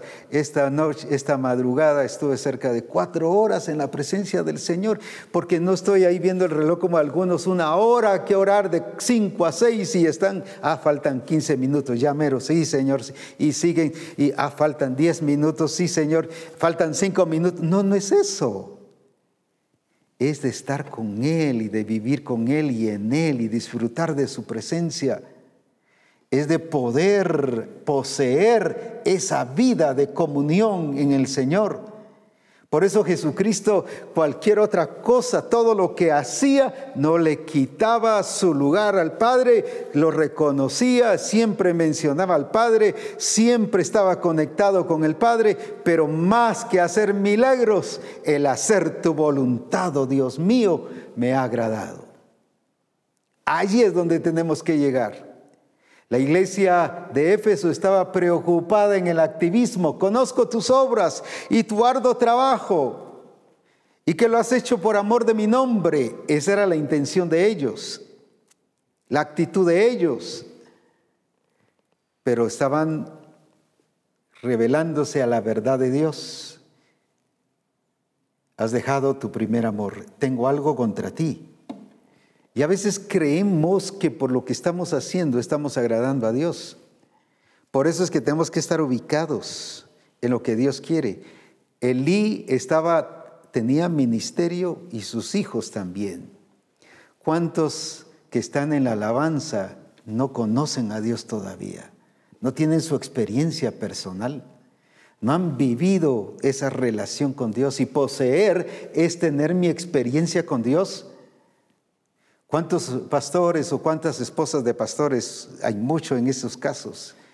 O esposas de, discipuladores. No hemos conocido a Dios como nuestro sanador. Creemos, sabemos lo que dice la Escritura, predicamos, enseñamos, pero no nos sana. No tenemos nuestra vivencia de que Él nos sana, de que Él nos liberta, de que Él nos ha hecho libres. Ahí está el punto. Ellos no conocían a Dios Y aún así Elí los respaldó, los honró más que a Dios. ¿Cuántas veces estás honrando las cosas materiales, las cosas terrenales o a ti mismo que a Dios? ¿Y qué hizo? Dice en el versículo 35 que fue sustituido. Yo me sustituiré. Yo dice, y me suscitaré. Uy, qué tremendo. Un sacerdote fiel. ¿Qué le está diciendo entonces? Que él fue infiel. ¿Cuántos ministros somos infieles?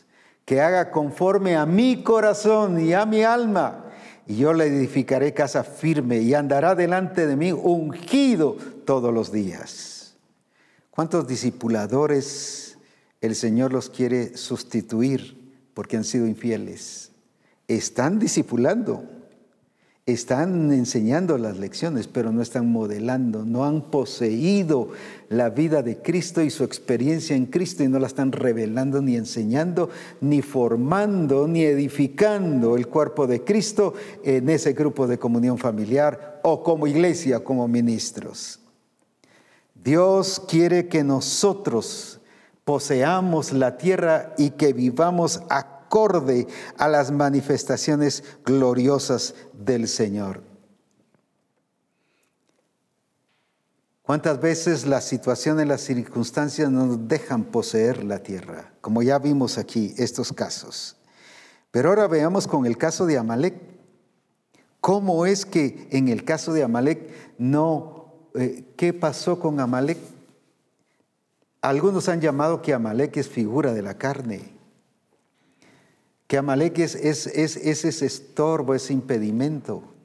Pero quiero decirte que cuando Amalek en números 13 sirvió para pasarlos a otra dimensión, a otro nivel.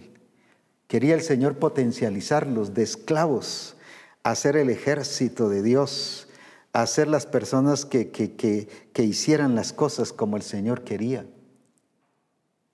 que dejaran ya su pensamiento de esclavitud y que vivieran acorde al plan de lo que el Señor quería. ¿Y qué le dice el Señor a, Moisés? Sube a la cumbre, sube a la cumbre y levanta tus brazos. Pero le dice Moisés a Josué, ve y pelea. Quiero ah, explicar estas dos cosas. Ve y pelea. Moisés tenía que subir a la cumbre y tener sus brazos en alto, pero había que tener un Josué peleando. Por eso digo, no es en la cama que se poseen las victorias, no es viendo tanta televisión que se poseen las victorias, es yendo, es poseyendo.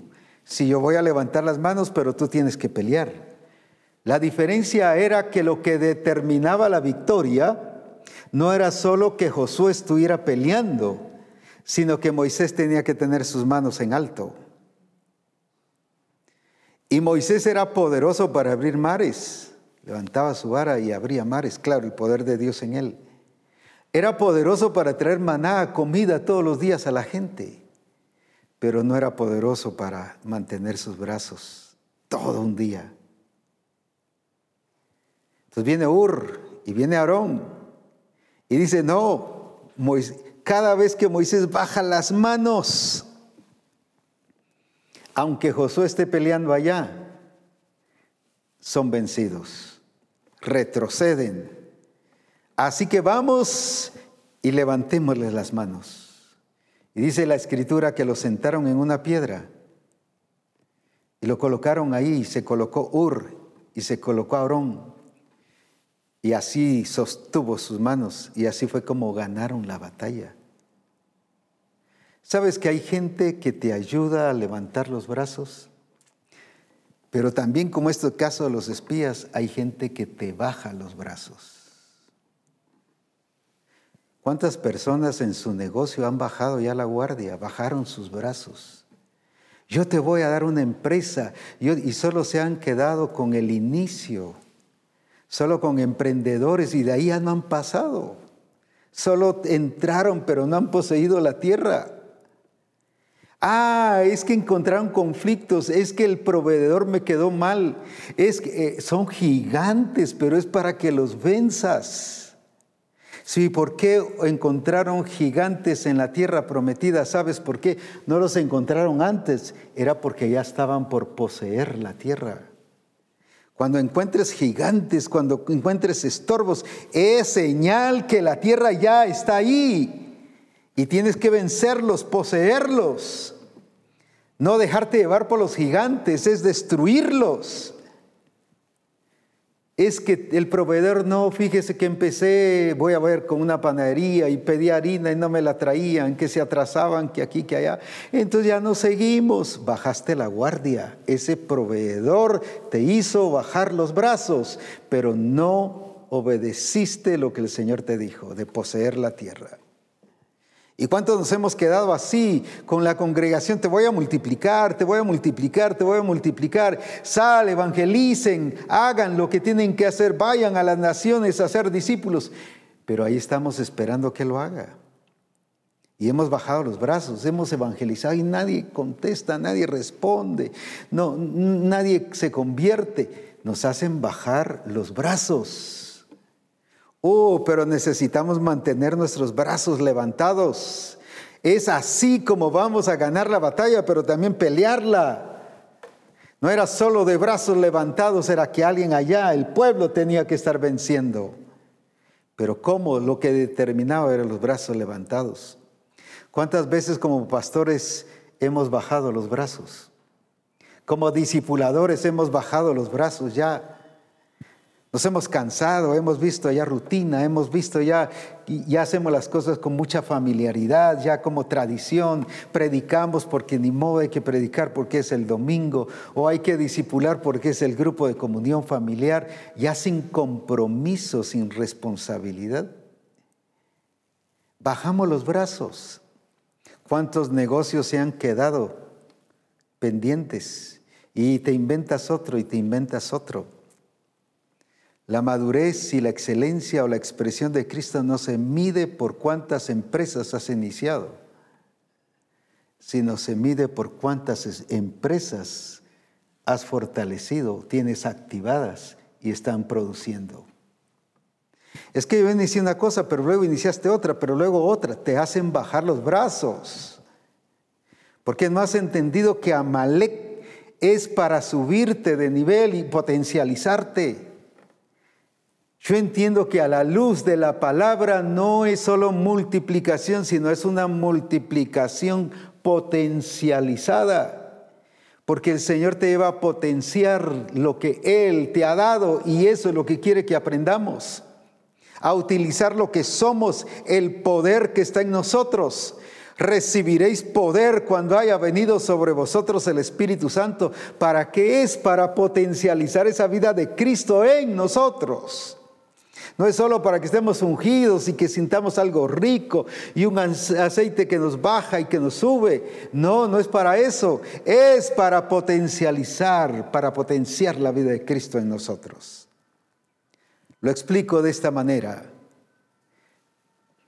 La escritura dice, y los multiplicaré por mil. Los multiplicaré por mil. Eso no es multiplicar solamente, eso es potenciar. Te explico la diferencia de pasar de nivel a potenciar. Por ejemplo, yo tengo un carro, voy a decirlo así, solo 2017, pero luego paso al y compro un 2018, eso es subir de nivel. Y luego compro un 2019, eso es subir de nivel. Pero luego compro un 2020 y 2021, eso es subir de nivel. Pero ¿qué es potenciar? Es tener una bicicleta, pero ahora compro un carro. No solo subí de nivel, sino totalmente multiplicado. Y por eso es que Él dice, uno hará huir a mil, pero dos no es multiplicación, no es dos por dos, ni es dos más dos. Es potenciar, dos hacen huir a diez mil. Por eso es que la vida de cuerpo en las naciones va potenciada por la gloria de Cristo, por la manifestación de Cristo, por la expresión de Cristo. Y los Amalek te ayudan a subir a la cumbre, pero muchos cuando ya suben a la cumbre bajan los brazos. Ya logré mi negocio, gloria a Dios. Ya logré que mi familia se convierta, gloria a Dios. Ya logré sacar mi carrera, gloria a Dios. Subiste a la cumbre, pero bajaste los brazos. Te conformaste. No, no, la victoria sigue porque los estaba cambiando de esclavos a un ejército de Dios que conquistara, que poseyera las promesas de Dios. Y eso es lo que Dios le dice hoy a Misión Cristiana el Calvario. Yo te he dado la tierra, pero todo lo que pisare la planta de vuestros pies será vuestro. Si yo no voy, camino y mis pies no están caminando en la tierra que Dios me dio, no la voy a poseer. Aunque Dios me la haya dado, y es lo que ha pasado con el negocio, con la familia, los logros que has querido tener a nivel de familia, a nivel de ministerio, a nivel de congregación, a nivel de grupo de comunión familiar. ¿Cuántos discipuladores han bajado los brazos? ¿Cuántos pastores tienen sus brazos bajos? Y el Señor me dijo en estos días, Muchos de Misión Cristiana del Calvario han subido a la cumbre, están ya en la posición, pero no en la posesión, y han bajado sus brazos. A nivel de iglesia se han quedado estancados, ya no crecieron, ya no se abrieron más iglesias. A nivel de distrito igual, como grupos de comunión familiar tienen los mismos de hace años.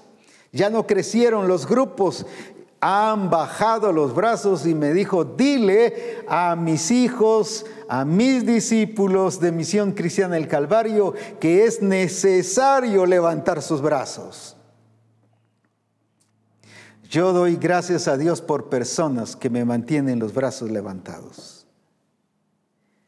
Pero también hay una gran cantidad de personas que intentan bajarme los brazos. Cuando el Señor estableció esto del diseño y todo, incluso le llamaron que yo estaba eh, menospreciando lo que Dios nos había dado antes, que era eh, eh, falsa doctrina, que era enseñanza, y a veces en las batallas que he encontrado, cuánta gente ha tratado de desanimarme, no solo dentro de la misión, sino fuera de la misión, ya no digamos han querido bajarme los brazos. Pero gloria a Dios, hay gente que me escribe, apóstol, estamos orando por usted. No hemos dejado ni un solo día de orar. Gloria a Dios. Y sé que hay personas que no me lo han dicho, pero lo están haciendo. Me mantienen los brazos levantados. Y por eso, gloria a Dios, cada, no solo cada eh, programa de reforma, sino cada día, cada instante, estoy cada vez renovado, con nuevas fuerzas, con más ánimo, con más sentido de vivir la gloria de Cristo y de llevar a Misión Cristiana al Calvario es el objetivo y el propósito de Dios, no solo prepararla, sino llevarla que hagamos lo que Dios quiere para este tiempo, este tiempo de expresión de Cristo a las naciones, donde vamos a afectar y a influenciar a las naciones en la cultura, en el lenguaje, en la manera de pensar, en todo sentido, en la familia, todo eso que el mundo está estableciendo será suprimido por un cuerpo de Cristo que entiende su función. Pero si has bajado los brazos, aunque estés peleando, como dijo, dice la escritura en 1 Corintios 13, puedo hablar lenguas, pero sin amor es como metal que resuena o címbalo que retiño, puedo hacer tal cosa y solo será un actuar, pero no será edificar. Y estamos ahí esforzándonos y luchando, sí, peleando, haciendo guerra, como este hermano, peleando, batallando, pero con los brazos abajo. Moisés tenía que tener los brazos en alto. Es tiempo que levantes tus brazos, pastor, ministro de Dios, esposa de pastor. Tú eres un ministerio no por ser esposa de pastor, por ser cuerpo de Cristo. Y lo mismo la esposa del discipulador. Lo mismo hombres y mujeres Dios nos ha hecho parte del cuerpo de Cristo, pero vamos a funcionar porque el Señor lo que quiere es potencializarnos, potenciar lo que Él ya puso en nosotros. ¿Y qué puso? Es Cristo en nosotros la esperanza de gloria. Y por eso nos dio el Espíritu Santo, ese poder. No para que solo hagamos milagros, sino para que esa expresión de Cristo fuese una realidad. Es tiempo que tomemos nuestro lugar y que poseamos la tierra. No solo que entremos a la vida de familia, sino que poseamos la vida de familia de acorde a la palabra de Dios. No solo que entremos al ministerio, sino que poseamos la vida de ministro de Dios, sea hombre o sea mujer. Es tiempo que si hemos sacado una carrera, pues que esa carrera sea acorde a la expresión de Cristo y acorde al diseño establecido por Dios bajo el lineamiento del reino de Dios. Si eres un congresista, si eres un presidente de la República, si eres que sea acorde a lo que Dios ha dicho. Yo me suscitaré de una persona fiel. Si algo el Señor quiere poner son hombres y mujeres en los congresos, en los senados, como presidentes, pero no que vayan como estos espías hablando de sus propios razonamientos o con su propia mentalidad, sino que vayamos bajo el diseño de Dios y el propósito de Dios y que revelemos a Cristo y que establezcamos en las naciones la cultura del reino de Dios. Usted dirá, eso no se puede. Bueno, Daniel lo pudo hacer. El rey cambió toda una, algo que él mismo había establecido. Adoren al Dios en el caso de Sadrach, Mesach y Abednego, dijo, adoren al Dios de Sadrach y Abednego. Adoren a ellos, porque ese Dios es fiel. Y cuando en el caso de Daniel, ¿qué dijo? Lo mismo, ese Dios de Daniel es el que no cambia, no se muda, nadie lo puede vencer. Un rey hablando de eso que había establecido un Dios. Influenció, reveló el poder del Padre. Y gloria a Dios por lo que el Señor nos dice que nos ha dado la supereminente grandeza de su poder para que opere en nosotros así como operó en Cristo. Ese poder no está solo para que sea para lucirlo. Ese poder está para potenciar esa vida de Cristo en nosotros. Así que es tiempo que levantemos nuestras manos, pero no solo como un acto profético, yo no soy mucho de actos proféticos ahora, es de vivir la realidad. La gente se está llevando solo por actos proféticos porque está viendo la promesa que se va a cumplir dentro de unos años. El Señor le dijo a Josué, yo ya te entregué la tierra. Y el pisar la planta de los pies no era un acto profético, era poseer la tierra. Era vivirla, era aplicarla, era hacer la realidad. Y por eso no estoy llamando a un acto profético, estoy llamando a una vida de realidad. Tu actitud es muy importante, tu lenguaje tiene que cambiar, tu modo de pensar tiene que cambiar. ¿Por qué los diez no entraron a la tierra prometida? Por su lenguaje. Dice que hablaron mal. Por eso es que hay que tener cuidado que hablamos del propósito y del plan del Señor, que hablamos del cuerpo de Cristo su forma de pensar, somos gigantes, ellos son gigantes y nosotros somos langostas, habían perdido su identidad.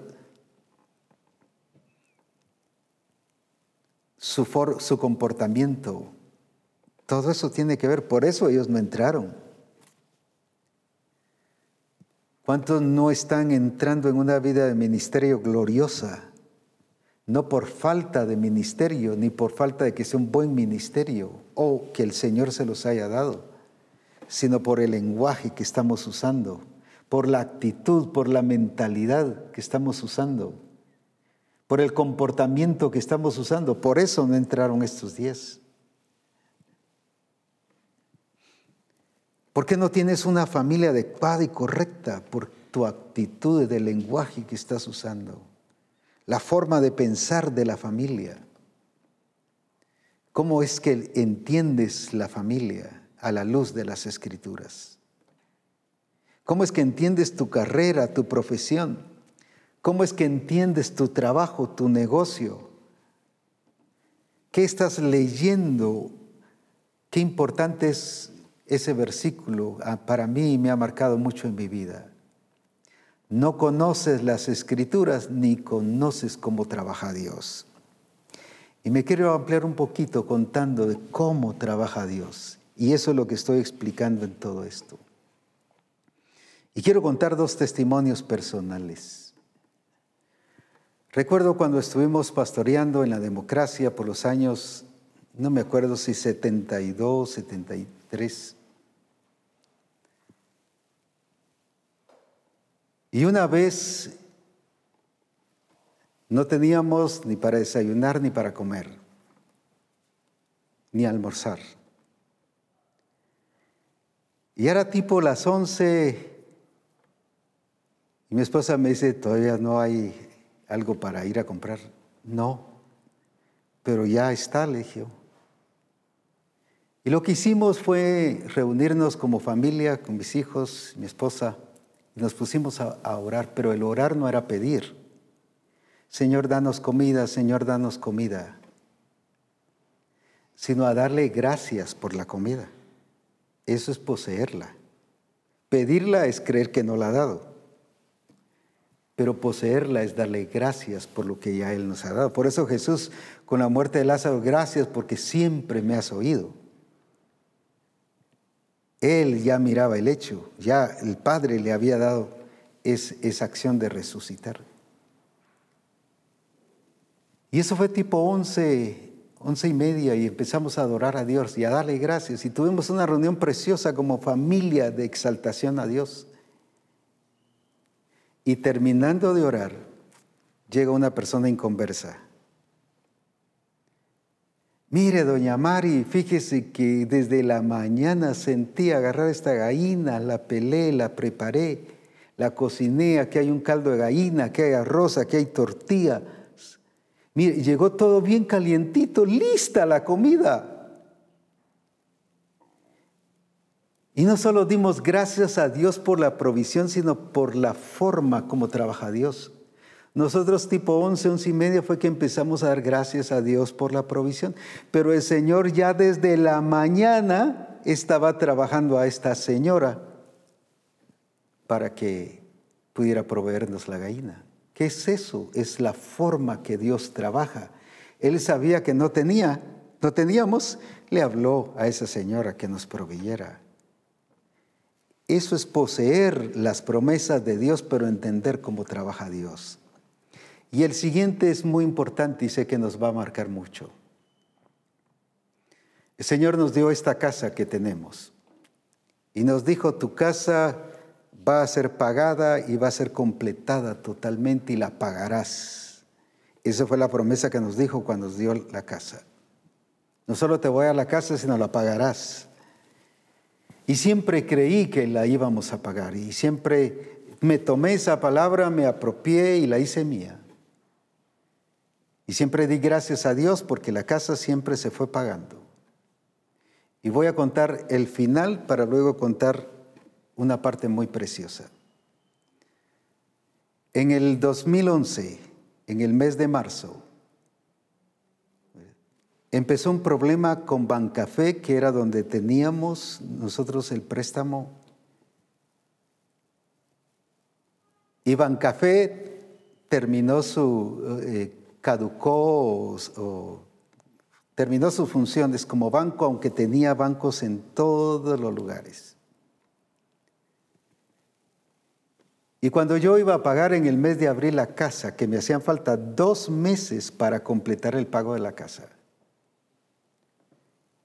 me llega una carta y me dice, señor Abraham, su casa está a punto de ser rematada porque debe más de un año.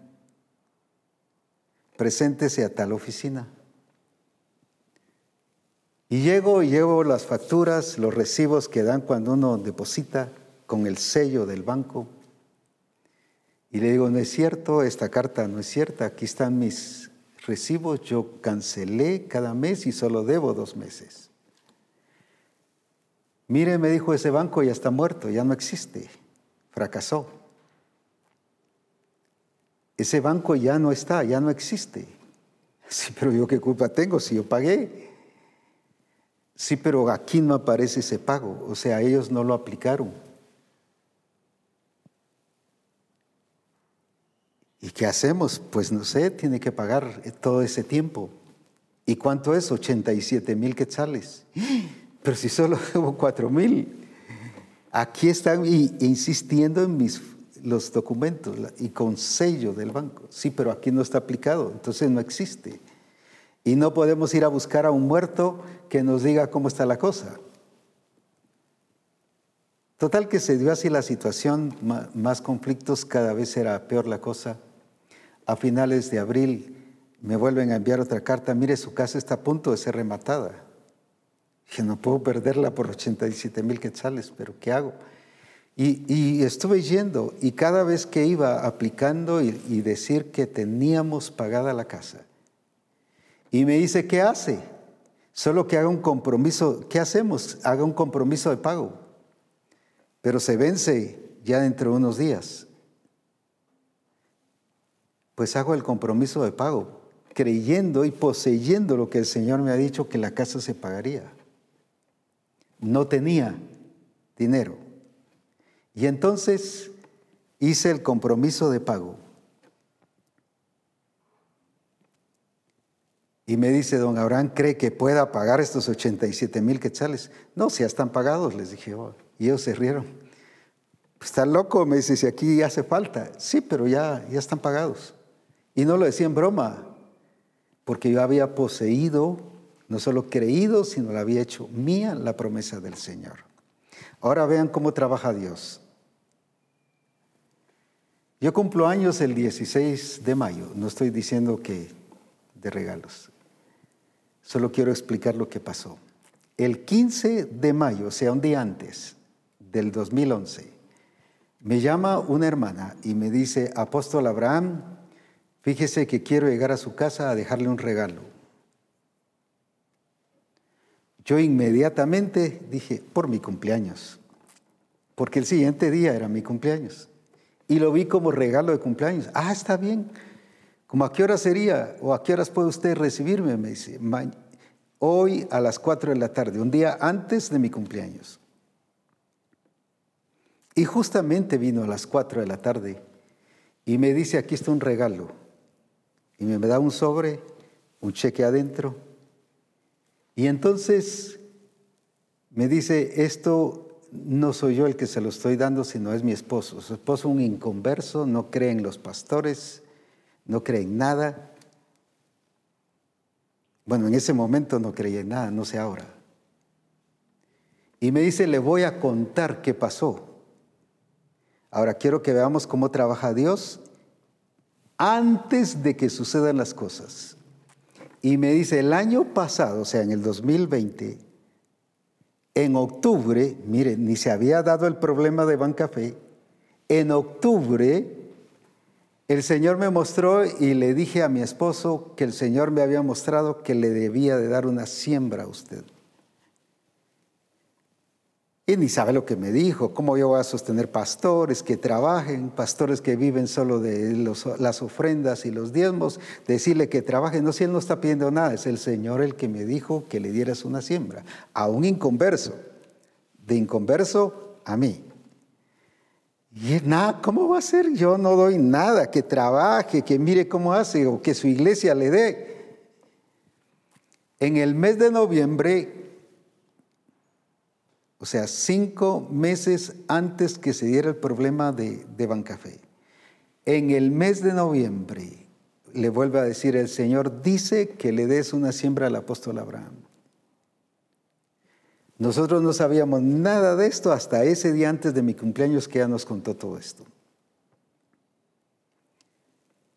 Y entonces, no, y volvió otra vez a decir que no y que no, y cómo va a dar si era esfuerzo de su trabajo y todo lo que ustedes se pueden imaginar. Y tenía razón porque era una mentalidad de un inconverso. Pero luego, en diciembre, a finales, Viene ella y le dice, dice el Señor, el Señor me dijo que si no le das la siembra al apóstol Abraham, te va a quitar el dinero que tienes en el banco. Y él lo vio ilógico, pero no, no sea, y le dijo, no seas tonta, no seas aquí, y otras cosas más. ¿Cómo me va a quitar el dinero del banco? Si ahí está depositado y, y además es una gran cantidad y ahí está en el banco, no lo tengo en efectivo. Bueno, el Señor me dijo así. Ya a principios de enero que le empezó a extender cheques y a pagar a todos sus proveedores porque tiene un gran negocio. Los cheques empezaron a ser rechazados. Mira, me rechazaron el cheque. ¿Cómo va a ser si hay dinero? Y el otro lo llama, mira, me rechazaron el cheque si no hay dinero. Y fue al banco y le dice, mire, fíjese que mis cheques están siendo rechazados. Y revisan, sí, dice, no tiene nada. Pero ¿cómo si hay depositado? Yo no he sacado nada, pues aquí alguien le sacó. Así que aquí aparece que su cuenta está en cero, ni siquiera para ni cinco centavos. Su cuenta está en cero, le dice. Pero ¿cómo va a ser? Y empezó a atacar el banco. Sí, pero aquí alguien se lo sacó, le dijo. No sé si usted le dio la clave y le empezaron a decir que tal vez él había dado eh, las, las características, cómo entrar a su cuenta. Y él dijo, no, no, no, no. Y llegó enojado a su casa y le cuenta a su esposa. Y la esposa le dijo, es que el Señor me dijo que te iba a quitar el dinero. Y empezó a hablar mal y, y no, que sé Dios qué está haciendo. No, aquí, bueno. Por fin el Señor trabajó en él a finales de enero, más bien a principios de febrero, todavía no se había dado el problema de Bancafé. Viene, ¿y cuánto tengo que darle? Dijo, pues no sé, el Señor te va a decir a ti. Ah, pues el Señor me dijo que diera el 10%, él mismo, el inconverso. Pues da lo que el Señor te dijo. Y él peleando, ¿cómo voy a dar tanto dinero? Dice, para un pastor. Y entonces, no sé, le dijo.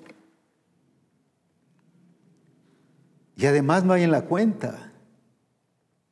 Pero voy a depositar el diezmo, le dijo. Y voy a ir a sacar un cheque de caja.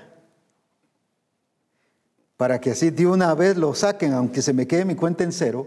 Pero voy a depositar eso y que de una vez lo saquen para ese pastor. Y así hablando con cierta actitud y justamente depositó la cantidad que era el diezmo de lo que tenía anteriormente y sacó el cheque de caja a nombre de Abraham Castillo. Y le dice a la esposa, bueno, aquí está, así que se lo llevas a ese apóstol y a ese pastor. Pero ahora se dio otro problema, ahora fue ella. Llegó a finales de febrero y él le pregunta, ¿ya le entregaste el cheque al pastor? No, le dijo. Pero mire lo hermoso, a los tres días que él hizo el cheque de caja, le aparece toda su cuenta en el banco, todo su dinero. Y le mandan informar, Señor, tal, su dinero está en la cuenta. Y fue a ver y ahí aparecía. El Señor se lo había quitado, pero todavía no se había dado el problema. Eso era a finales de febrero. En marzo fue cuando me avisaron de que Bancafé había quebrado y que lo habían declarado en quiebra. Un banco que se miraba muy fuerte en todo el país. Y entonces viene la esposa y no, no lo he llevado. Llévaselo porque yo no quiero que, que ese tu Dios me quite otra vez el dinero. No, le dijo, ya no te lo va a quitar porque ya lo diste, ya está el cheque aquí. Sí, pero no se lo has llevado. Y pasó marzo y no. Pasó abril y no. Ella era ahora la dejada, la olvidada. Ah, es que se me olvidó ir. Había dicho que tal día iba a ir, pero ya no pude. Mire cómo trabaja Dios en todas estas cosas. Y justo el 15 de mayo trae el cheque y dice, aquí está, y me contó toda esa historia. No sabíamos nada, y yo todo así con la boca abierta y asombrado, porque yo sí entendía la situación, porque estaba viendo, aunque no sabía la cantidad, según yo era, una, era un regalo de cumpleaños.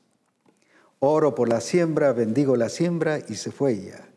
Cuando abro el cheque, cuando abro el sobre, miro el cheque 87 mil quetzales, justo lo que tenía que pagar total para el pago de mi casa.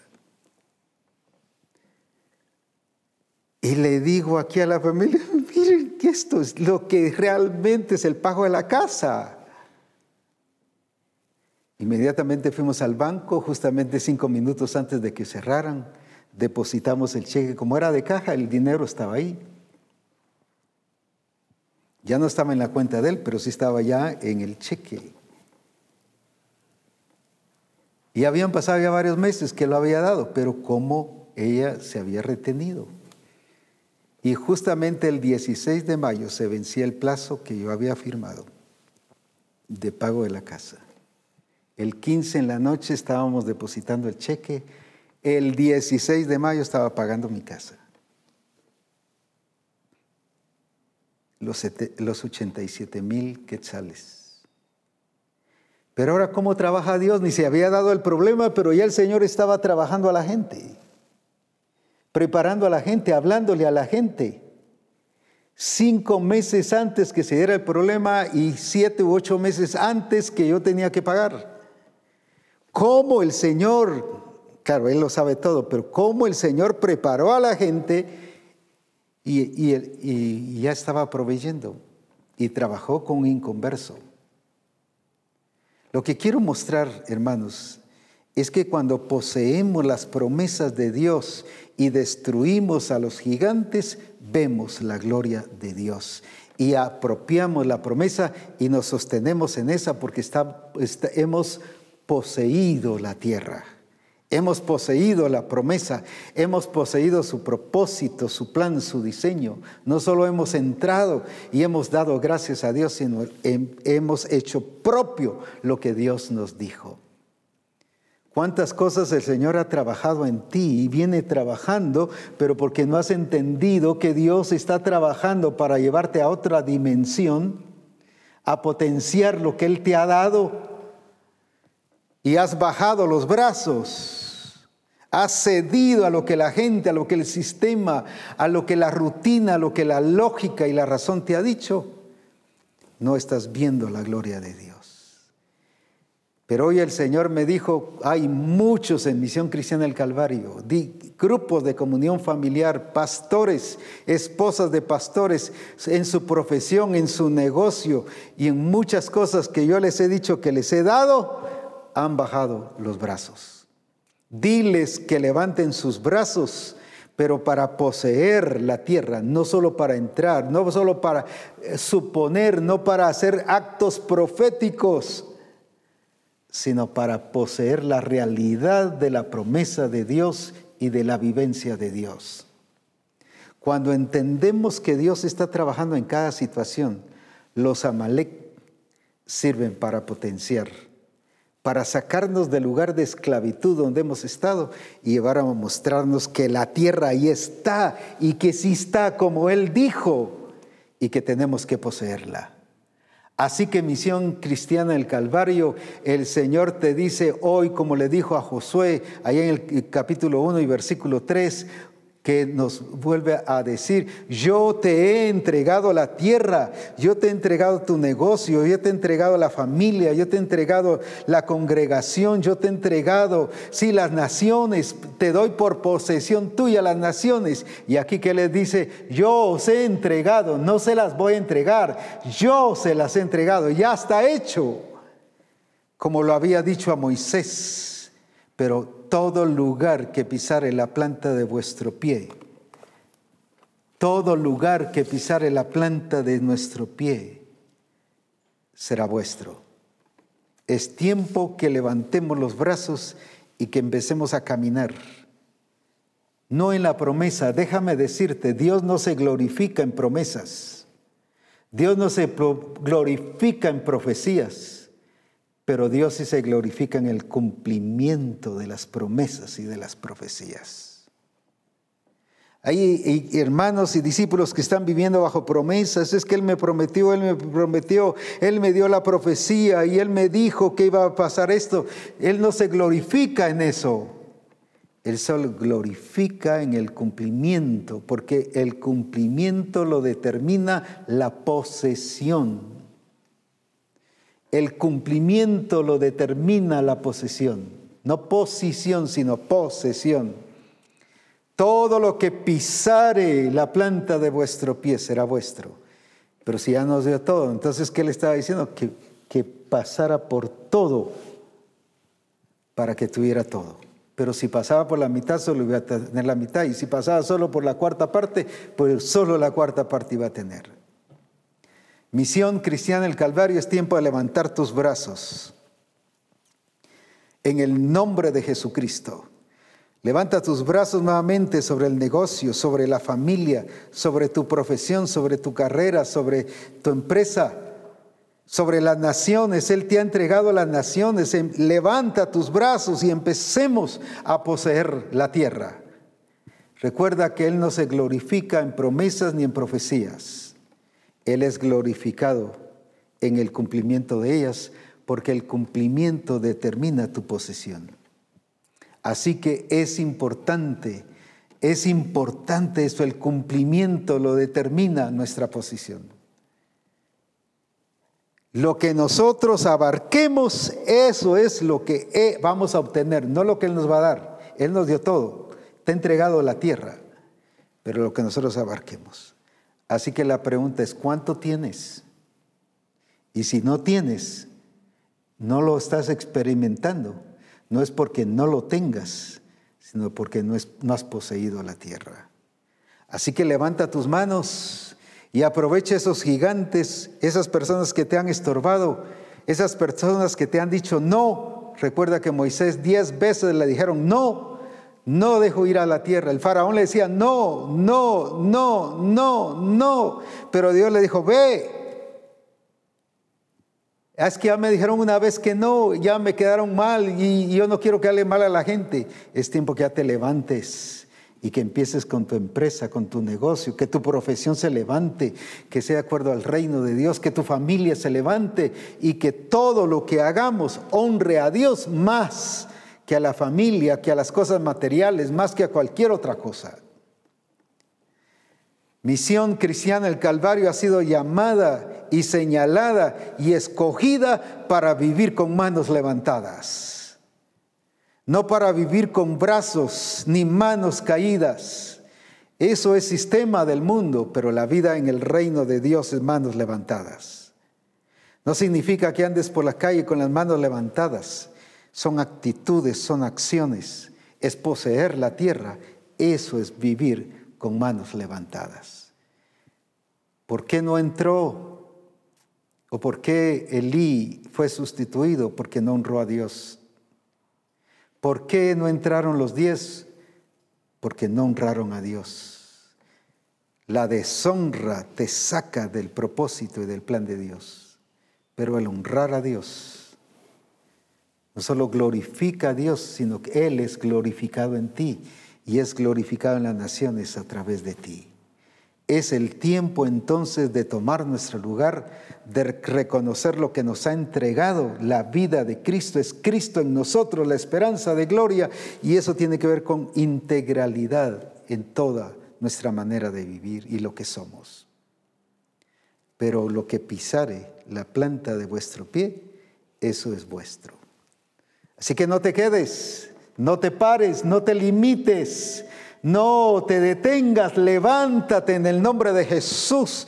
Es el tiempo que este año no termines fracasado, no termines ahí pensando en profecías y en palabras, sino en hechos, en realidades. Y a eso te ha llamado Dios a Misión Cristiana del Calvario. Levántate en el nombre de Jesús, levanta tus brazos, levanta tu actitud y posiciónate y posesiónate de la tierra prometida, de lo que Él te ha dicho, para la gloria de su nombre. Recuerda que el cumplimiento lo determina nuestra posesión.